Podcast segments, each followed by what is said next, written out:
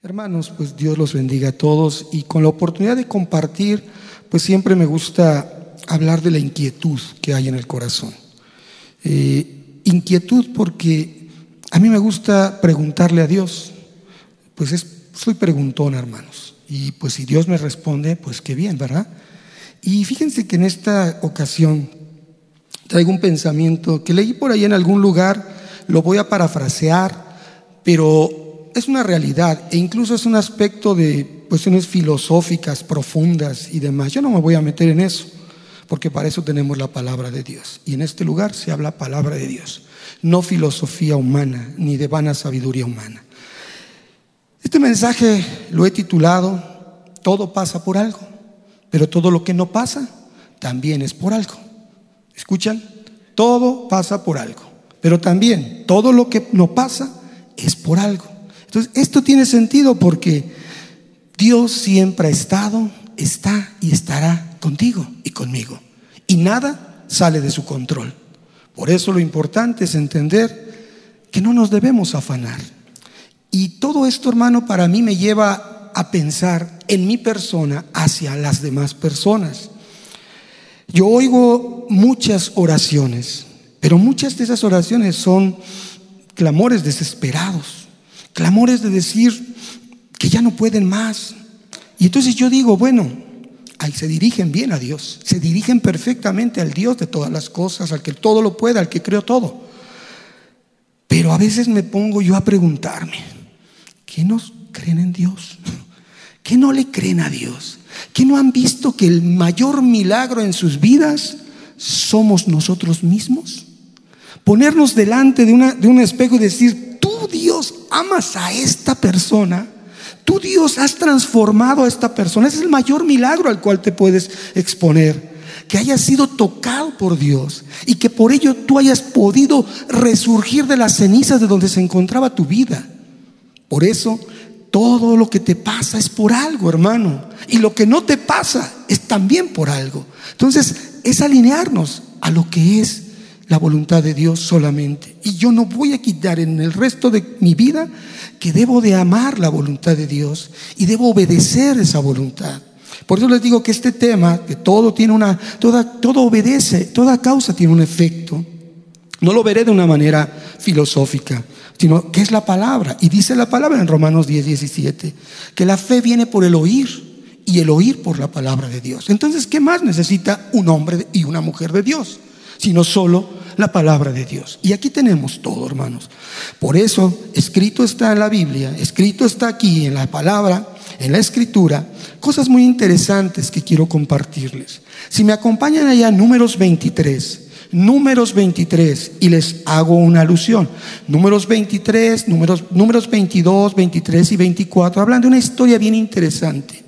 Una historia de cuando el pueblo de Israel entra a la tierra prometida y entonces Dios a través de ellos empieza a mostrar y en esa tierra donde había pecado empiezan a haber destrozos con los moradores, los primeros moradores. Entonces todos aquellos que oyen lo que Dios está haciendo a través del pueblo de Israel tienen temor y quieren actuar de alguna forma. Y estos capítulos de números 23, 22, 23 y 24, aunque nos vamos a posicionar en el 23, 19, ahí hermanos habla sobre un rey, Balak, que siente temor y busca a un hechicero, a un hombre de sobrenaturalidades, encomendándole que maldiga al pueblo de Dios. Quería hacerle daño. Y este hombre obedece y en repetidas ocasiones ustedes verán la historia y de diferentes lugares y de diferentes maneras trata de llevar a cabo ese trabajito que le dieron. Pero ¿qué creen? Finalmente, él se da cuenta que no es lo que ni Balak quiera, ni Balán desee, sino es lo que Dios ya dijo que iba a suceder. Y dice esto en el verso 19. Dios, y no lo dice un hijo de Dios, lo dice un hijo de no sé quién, pero no lo dice un hijo de Dios, temeroso. Dios le habla a ese hombre y le dice, dile a ese Balak esto. Dios no es hombre para que mienta, ni hijo de hombre para que se arrepienta. Lo ha dicho él y no lo hará. Ha hablado y no lo cumplirá he aquí, he recibido, dice Balac, a Balán, Balán a Balac, orden de bendecir, de bendecir. Él dio bendición y no podré revocarla. ¿Cómo la ven, hermanos? Lo que Dios ya bendijo, nadie, escúchalo, nadie lo puede maldecir. Amén. Tú eres hijo de Dios. ¿Tú crees que Dios te bendijo? Acompáñame a Efesios 1. Rápidamente, hermanos, en Efesios 1 tenemos algo que más o menos, no, no, más o menos no, sino que realmente confirma lo que dice esta palabra de Deuteronomio, de, números, y que se expresa de esta forma en Efesios 1, que dice lo siguiente, hermanos, Efesios 1.3, bendito sea el Dios y Padre de nuestro Señor Jesucristo. Fíjese lo que dice, ¿eh? que nos bendijo con toda bendición espiritual en los lugares celestiales, en Cristo en Cristo. Metidos en Cristo, Él ya nos bendijo. Entonces, hermano, es una acción que ya ocurrió, pero es una acción en un tiempo permanentemente presente de bendición. Entonces, según nos escogió en Él antes de la fundación del mundo, para que fuésemos santos y sin mancha delante de Él, en amor, habiéndonos predestinado para ser adoptados hijos suyos por medio de Jesucristo, según el puro afecto de su voluntad. Escucha, hermano, ya eres bendito. Nadie puede decir lo contrario. ¿Y sabes qué es lo curioso? Que en esa escena, en números 23, el pueblo de Israel ni siquiera se dio cuenta de que querían hacerle daño. Ni siquiera se tuvo que defender él. Ni siquiera supo que alguien lo estaba queriendo maldecir. El pueblo de Israel estaba acampando tranquilamente en los campos de Moab. Y no se dio cuenta de que había una batalla. Dios defendiéndolo para que nadie hiciera algo malo con ellos, con ellos. Entonces, todo lo que pasa es por algo. Y lo que no pasa también es por algo. ¿Me explico, hermanos? Ellos no se dieron cuenta, pero pasó algo. Pasó algo. Ellos no pidieron nada, pero pasó un milagro. Esta historia, hermanos, es interesante y voy a traer un poco de ello al final. Ahora otra otra otra porción de la escritura es el Salmo 33, versos 9 y 11. Este Salmo 33 nos habla de la grandeza del Creador, de aquel que hizo todas las cosas y que le alaba a uno en una continua alabanza. Pero yo me voy a posicionar en dos versículos, que es el 9 y el 11, y dice así, porque Él dijo y fue hecho. Él mandó y existió. ¡Wow! Es soberanía de Dios. Él dijo y fue hecho. Él mandó y existió. Dice, Jehová hace nulo el consejo de las naciones y frustra las maquinaciones de los pueblos. Está confirmando lo que vimos en números 23. Frustró lo que quería hacer aquel rey. Dice, y el consejo de Jehová permanecerá para siempre. Los pensamientos de su corazón por todas las generaciones. Es decir, Dios es inamovible e incolmovible, es permanente y eternamente presente en su manera de expresarse con su pueblo. Lo ama, lo adora. Y yo te digo, bueno, no, perdón, lo ama y lo cuida. Y nosotros lo adoramos. Te pregunto, hermano, ¿tú te frustras cuando pasa algo que no querías que pasara? Pues sí, ¿verdad? No eres marciano, hermano, eres humano. Y cuando no pasa lo que quieres, ¿te frustras? Pues qué inconforme eres, hermano. Nada te tiene contento. Si no pasa, te frustras. Si pasa, te frustras. Entonces, ¿de qué se trata? No, no es cierto. Quiero decirte que debemos saber que Dios de manera anticipada y planificada, Él ya puso cada uno de los eventos de tu vida, cada uno de los momentos, y tú debes de confiar en esa intención que nunca cambiará. Lo que Dios dijo que, que se hará existió y fue. Y lo que pensó existió, hermanos. Entonces, dice la palabra en Santiago 1.17, que todo dádiva y todo don perfecto viene de Dios. De Él proviene todo lo bueno y todo lo perfecto, hermanos. Jamás cambiará, porque no hay en Él sombra de variación. Es decir, mi sombra la estoy viendo, hermano, y va caminando conforme yo camino. Pero Él no cambia, no, ni siquiera hay sombra de variación. Él, él es el mismo permanentemente. Entonces, dentro de las circunstancias de tu vida, cuando tú te puedes preguntar, ¿habrá alguien en el cual pueda confiar plenamente? La respuesta es sí. ¿En quién, hermanos? en Dios. ¿Por qué? Porque es algo inherente de Él, genera confianza, nos permite reposar en lo que Él ha hecho y tiene establecido para nosotros.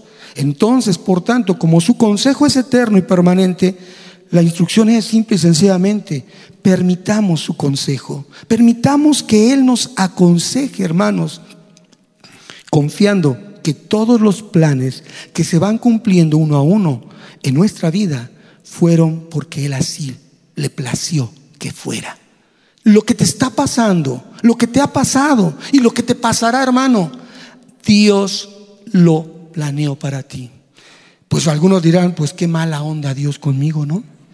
Se pasó de listo conmigo porque planificó puro problema desde que nací hasta lo que llevo, pues todo me ha ido mal. No, hermano. Confía en el consejo de Dios. Y te estoy hablando de esto porque a veces me extraña, hermanos, que cuando decimos conocer a Dios, estamos siendo, los, estamos siendo mentirosos porque no conocemos a Dios. Debemos de entender y decir correctamente, conocemos de Dios. Como Job algún día dijo, de oídas te había oído, hasta que tuvo ese encuentro con los planes de Dios que eran tan adversos, pero dentro de ello vio después cuál era la, la causa de esos planes y que fue una bendición para su vida. Pero te lo confirmo de estas cosas, hermano, y hablando de esto, acompáñame a Isaías 46, versos 9 y 10. Te estoy ayudando a que se despeguen las hojas de tu Biblia, a que se desempolve un poquito para que digas, mi Biblia de papel la uso yo, ¿verdad? Isaías 46, 9, 10 nos dice, acuérdense de las cosas pasadas desde los tiempos antiguos. Mire, esta es una instrucción extraordinaria. ¿Qué es lo que debemos recordar del pasado, hermanos?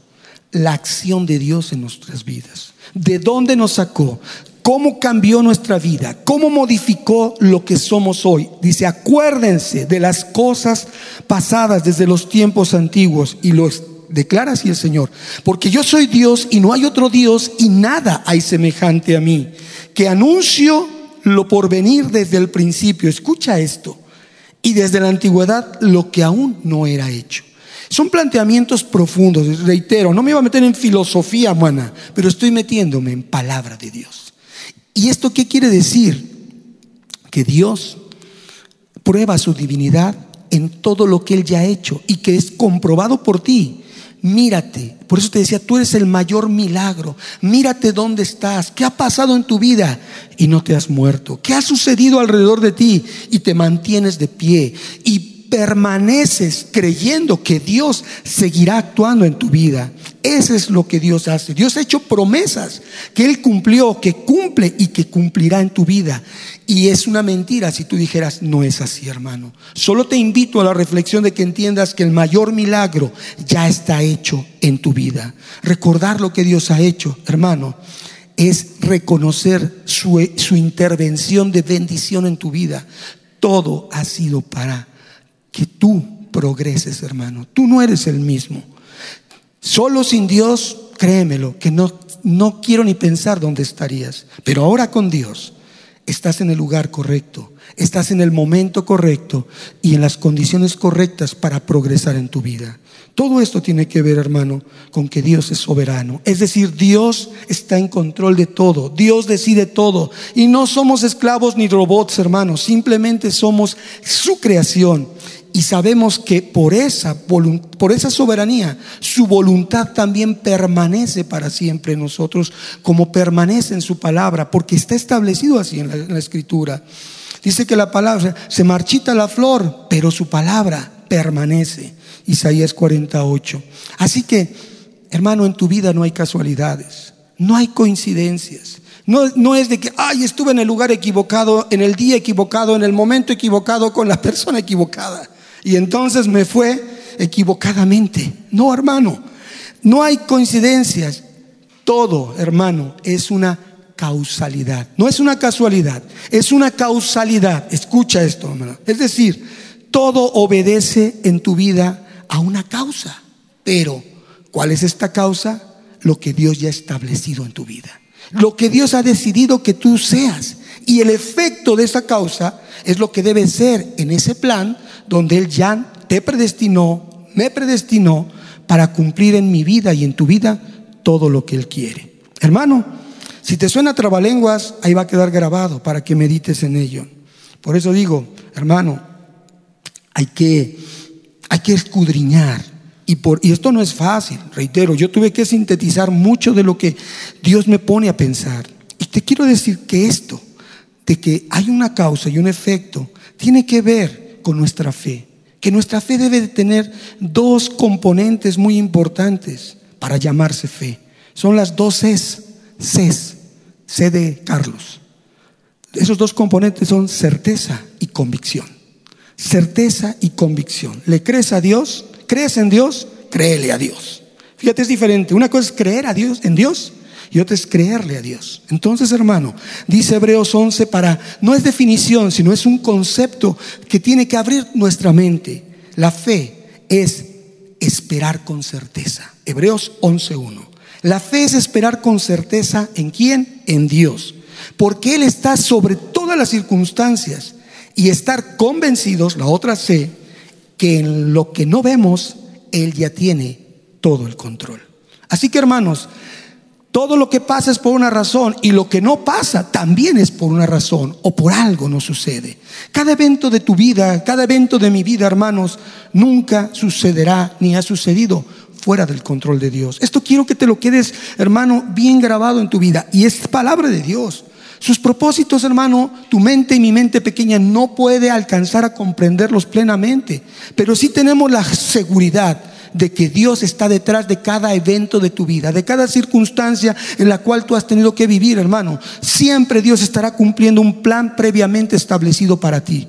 No eres un producto de la casualidad, no eres algo que se ocurrió en este momento y por eso empiezas a vivir en prueba y error en tu vida. Jamás dudemos de que Dios ha establecido algo muy, muy firme y con mucha antelación para que tú el día de hoy estés viviendo lo que estás viviendo. No pasa nada sin que Dios lo haya permitido. Y mira, aquí yo puedo hablar de muchas cosas, pero eso será en otro momento. Hay una voluntad soberana de Dios, pero también existe una voluntad permisiva de Dios. Ambas tienen sus cualidades y características. Y si alguien quiere escuchar de eso, díganle al pastor que me dé chance otra vez, hermanos. Hermanos, hay una ley física, existe, y estoy hablando de ello, y desde el principio ya lo cité. Una ley natural de causa y efecto. Pero en la Biblia en la Biblia, bíblicamente esa ley física se conoce como la ley de la siembra y la cosecha. Acompáñame a Gálatas 6, 7 y 8. Causa y efecto, ley de la siembra y la cosecha, que a la letra dice, Gálatas 6, 7, no se engañen. Dios no puede ser burlado. Amén. No no se engañen. Dios no puede ser burlado. Pues todo, absolutamente todo lo que el hombre siembra, eso también va a cosechar. Porque el que siembra para su carne, de la carne segará corrupción, mas el que siembra para el espíritu, del espíritu segará vida eterna. Hermano, ¿esto qué quiere decir? Que todo lo que tú y yo, bueno, lo que nos enseña, hermano, es que todo lo que tú y yo hemos hecho, lo que estamos haciendo y lo que vamos a hacer, todos los pensamientos a los cuales les damos vida, hermano, y toda palabra que hemos pronunciado, pronunciamos y pronunciaremos, sea para un bien o sea para buscar un mal, hermano, todo inevitablemente traerá resultados a nuestra vida que tomarán un lugar muy importante en lo que tú eres y en lo que se va a desarrollar tus pasos. Y estas son las consecuencias, hermano son las consecuencias. Yo predicaba el domingo sobre un domingo, unos domingos atrás, que les decía, hermano, si alguien te invitó a este lugar y te dijo que tu vida se iba a resolver por el solo hecho de venir y buscar de Dios, yo le dije, hermano, no es así. Dios perdona tu condición de pecador, porque esa es su promesa. A lo suyo vino y dice, y de tal manera amó Dios al mundo que envió a su Hijo único para que todo aquel que en él crea no se pierda, mas tenga vida eterna. Amén.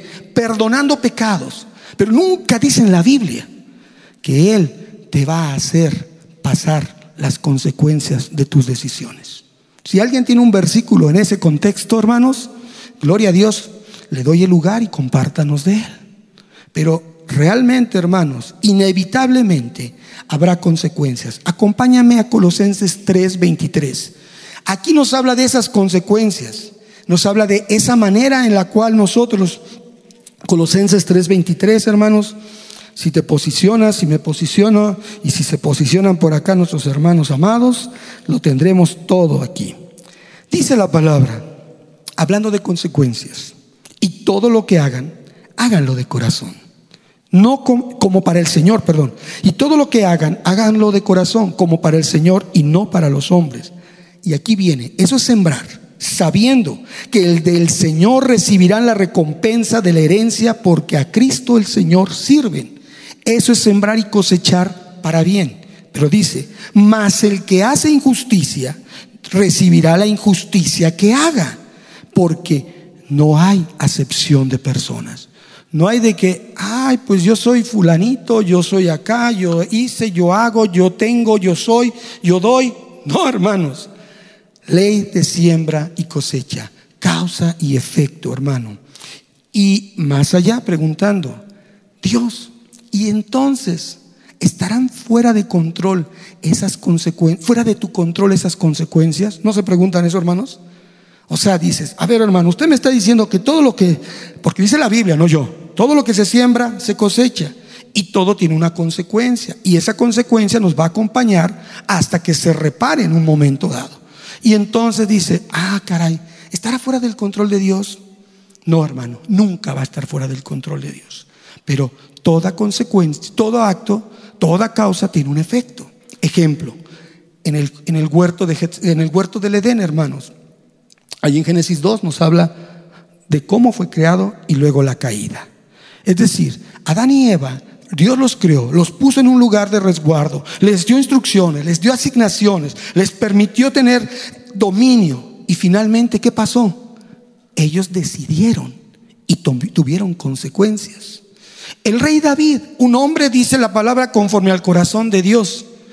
Él tomó una decisión y esa decisión fue entrar en una relación con otra persona y esa relación con otra persona lo llevó a matar al marido de esa persona y después querer meterle a ese hijo que ya venía a esa persona, mejor dicho al principio, meterle al hijo a esa persona y como no se dejó, lo mató. Consecuencia, ¿qué pasó, hermanos? ¿Qué pasó? el rey David se puso en silicio y en ceniza hasta que Dios le mató a ese hijo. Qué tremendo, ¿no? Y dijo él, Dios me ha hecho justicia. ¡Wow! Qué tremendo esa situación. Consecuencias, consecuencias. Entonces, ¿qué quiere decir esto, hermano? Que en tu vida y en mi vida Dios respeta nuestra voluntad. Y déjame decirte algo más, que está señalado en todo el contexto bíblico. Lo único que Dios no tiene es la voluntad de cada uno de nosotros. Dios tiene todo, le pertenece todo, pero tu voluntad y mi voluntad no la tiene. Esa hay que entregarla, esa hay que rendirla, esa hay que decirle a Dios, aquí está, sin discusión alguna.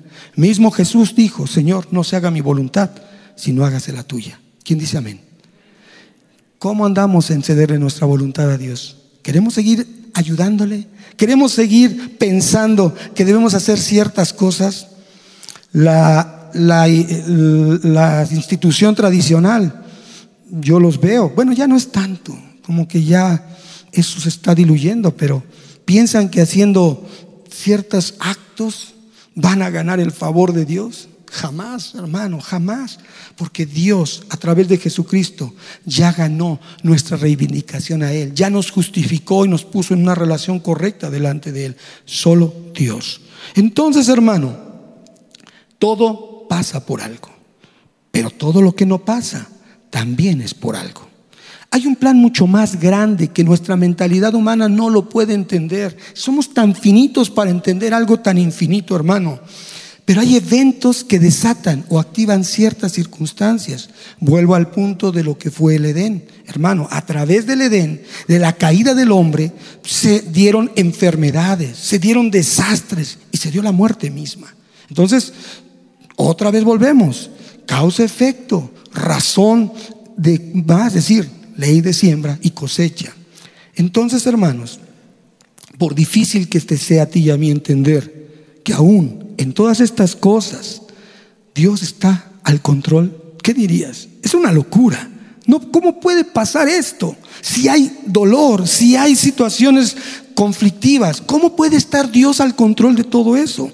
Bueno, hermano, todas esas cosas son para enseñanza nuestra, para madurar y para crecer espiritualmente. Y para poderlo entender un poquito más, lo puse que hay dos aspectos de que, todo lo que sucede al hombre, a los que no conocen de Dios y a los que sí conocen de Dios. Y es una diferencia abismal, hermano. Por eso regreso al punto inicial. ¿Creemos o no creemos en Dios? ¿Confiamos o no confiamos? Mira, todo esto que pasa, que parece ser tan contradictorio, decir bendición y me está sucediendo todo de manera horrible, este es el verdadero cambio de mentalidad que nos habla Romanos 12.2. Y miren, si no se conoce a Dios, todo eso que pasa va a ser considerado una maldición, un castigo, una injusticia, un error de Dios o un detonante para rechazar la fe o blasfemar de Dios. Escuchen qué tremendo, si no se conoce a Dios. ¿Y cuántos hemos oído ahí que hacen esto? Ahora, si se conoce a Dios, pero si se conoce a Dios verdaderamente, entonces todo será siempre para bendición. Y te lo voy a aclarar, hermano. Porque sabes que Dios está ocupando de probar y fortalecer tu fe. Y además, su amor a ti y a mí, su amor nos disciplina. Y solo te voy a leer una porción rápida de aquí. Miren, Hebreos 12, 7 dice, si soportas la disciplina, Dios te trata como a hijo. Porque ¿qué hijo es aquel a quien el Padre no disciplina? Pero si te dejas indisciplina de la cual todos han sido partícipes, entonces son bastardos y no hijos.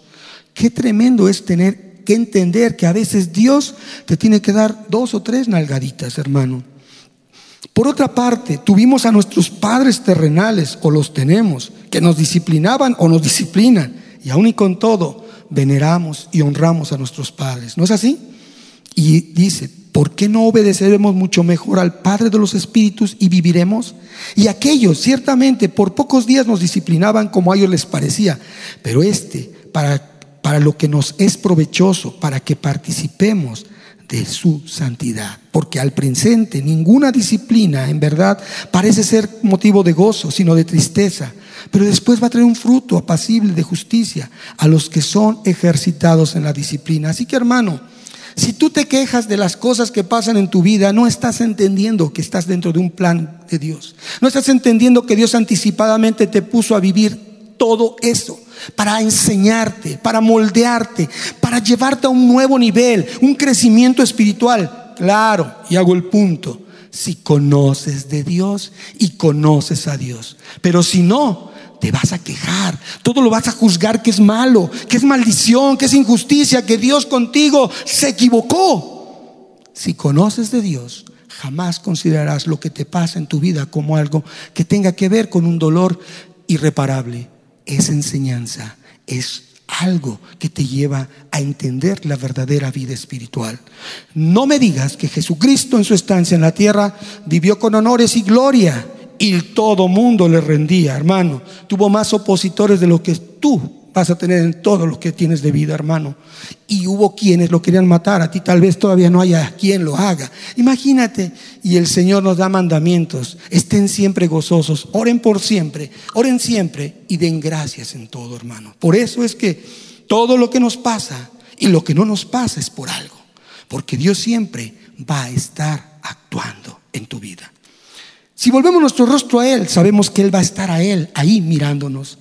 Que su amor, hermano, hacia nosotros le va a llevar a actuar de muchas maneras. Pero a veces, como lo hizo con el pueblo de Israel ahí en números 23, a veces lo hace de manera silenciosa, secreta. ¿Por qué de eso no, no nos quejamos? ¿Por qué de eso no hablamos? Siempre hablamos de lo feo. Pero no hablamos de que Dios nos tiene en un resguardo, siempre cuidando de nuestras vidas. No te ha pasado más de lo que tú vas a poder soportar. ¿Quién dice amén? ¿De veras con convicción, hermano? ¿O me estás dando el avión? Hermano, qué tremendo es esto. Él le va dando forma a cada circunstancia de tu vida, de mi vida y a lo largo de nuestra vida. No es por un ratito, es una labor permanente. Por tanto, reitero lo que dije hace rato, Nunca será una coincidencia lo que te pasa a ti. Alguien le llama a veces diosidencia. Y yo creo y me quedo con eso, porque es una planificación divina en la cual los hijos de Dios estamos totalmente seguros de una profundísima verdad, hermano.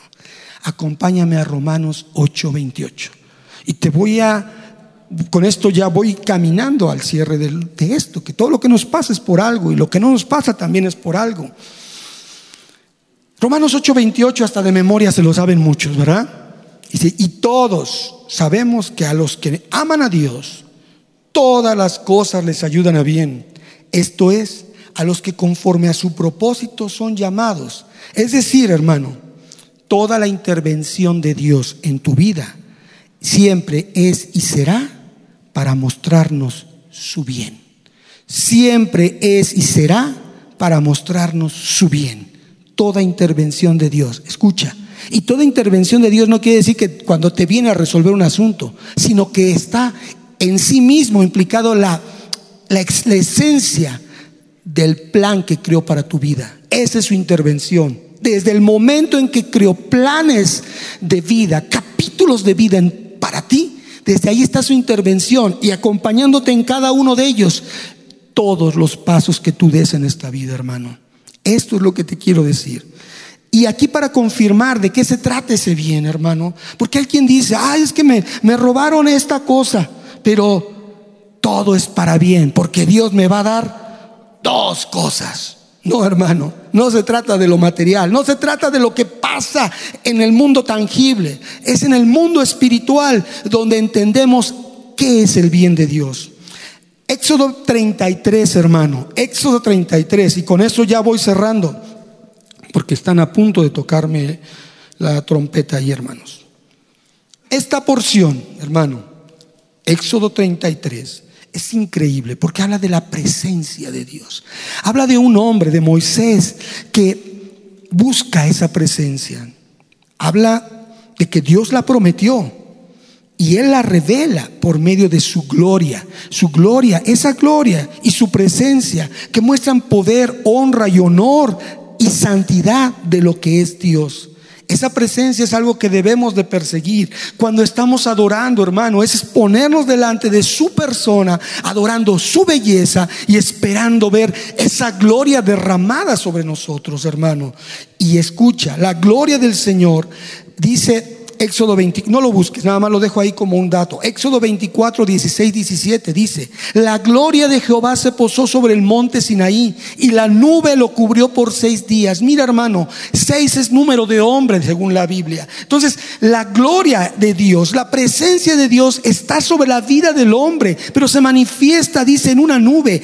Se manifiesta de una manera silenciosa, una manera que parece que no se ve, pero ahí está, hermanos. Y la apariencia de esa gloria del Señor, como la que va ser en el Apocalipsis 5 de grande adoración. Es la cumbre del monte, era como un fuego, hermano, consumidor ante los ojos del pueblo. De tal manera que el pueblo tuvo miedo y le dijo a Moisés, lo vemos en todo lo que es el Éxodo, le dijo a Moisés, no, vamos nosotros, nos da miedo Dios, ve tú y que hable a través de ti y luego tú, que hable contigo y luego tú vienes y nos dices lo que Él te dice. Mira hermano, qué y qué decisión tan grandemente errónea de decir quiero un intermediario y confiaron en los hombres y se equivocaron.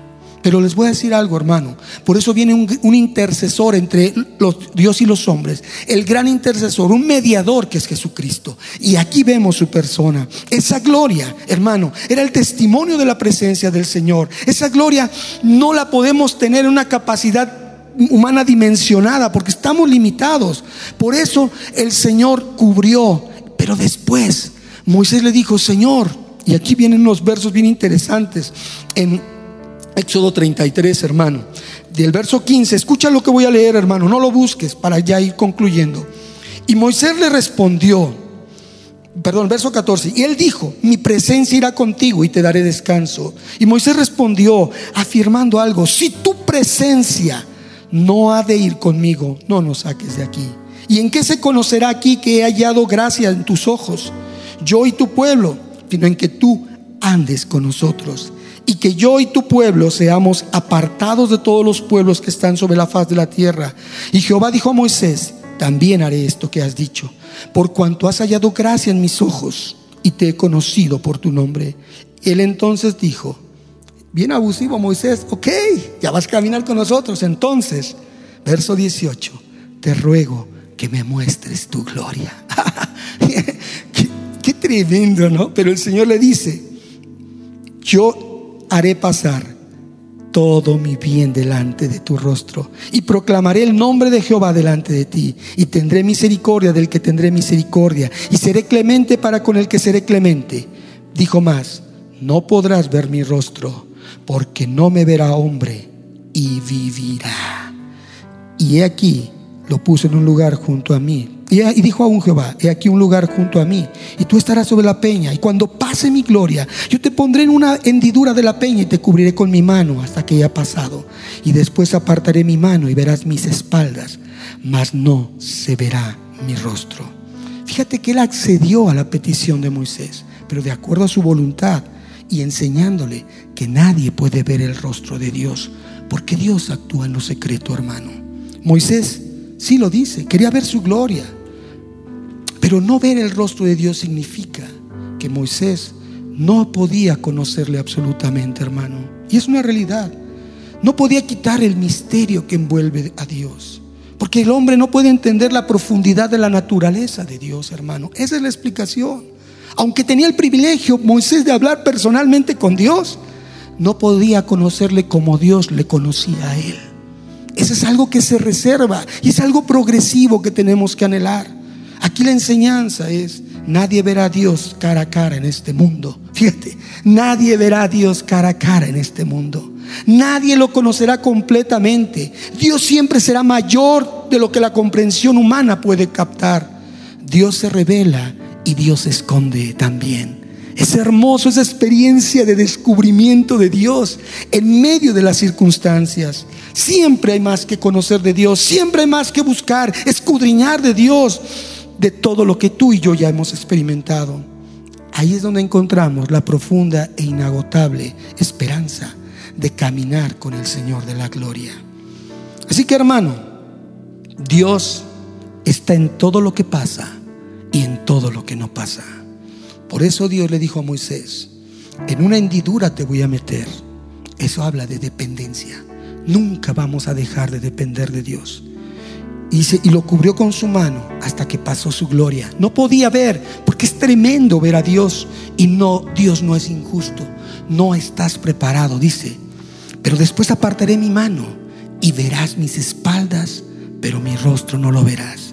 Mira, hermano, su gloria está ligada estrechamente con su bondad. Él aún sabe que expuestos a su gloria nos destruye está, estrechamente ligada con su nombre, hermano, con lo grande que es Él, con su misericordia y su compasión, que ya revelaba, que ya la mostraba, pero que sería manifestada, escucha, hasta la persona de Jesús, hasta nuestro Jesús. Por eso Moisés nada más vio sus espaldas. Y mira, hermano, termino con esto, literal como es, siempre se verá la gloria de Dios desde atrás. Siempre vas a ver la gloria de Dios desde atrás. Por eso hablamos de lo que pasó en los tiempos antiguos, de lo que se dio antes de que nosotros siquiera estuviéramos. Hermano, Él actúa en las circunstancias porque no podemos y ni siquiera debemos de intentar ponernos delante de Dios. Jamás, hermano, para que Él venga a darle forma a nuestros planes. No, así nunca le vamos a ver. Por eso, solo hay que seguirle. Por eso solo es atender su llamado. Sígueme. Y ese es el llamado de Jesús. Vamos a seguirle porque vamos a ver sus espaldas. Vamos a caminar detrás de Él porque vamos a ver sus milagros. Vamos a caminar detrás de Él porque Él se va a mostrar tal cual es. Todo pasa por algo, pero todo lo que no pasa también es por algo. Y en ello Dios siempre va a mostrar misericordia y clemencia. Así que hermanos, ver la gloria de las espaldas de Dios es ver todo lo que Él ya ha hecho en tu vida. Por eso te dije, tú eres el mayor milagro. Ve las espaldas de Dios y ve todo lo que ha dejado tras su huella, hermano. Su amor y su oportunidad para ti, que en Cristo Jesús nos dio ese camino nuevo y abierto para adorar al Señor. Ver las espaldas de Dios, hermano, entonces es entender lo que Él ha hecho, lo que Él hace y lo que Él hará. Por eso le dice aquel hombre, Moisés, verso 13 y 14. Ahora pues, si he hallado gracia en tus ojos, te ruego que me muestres ahora tu camino para que te conozca y halle gracia en tus ojos. Y mira, esta gente es pueblo tuyo. Y Dios dijo, mi presencia haré contigo y te daré descanso. Jesús dice, yo soy el camino, la verdad y la vida. Juan 14, 6. Y Mateo 11, 29 dice, imítenme a mí, sigan mi ejemplo, con un corazón humilde, con un corazón sencillo, con un corazón que les dará descanso. Búsquenme y vivirán. En mí hallarán el descanso. Y Dios lo promete. Dios siempre, hermano, pongámonos de pie.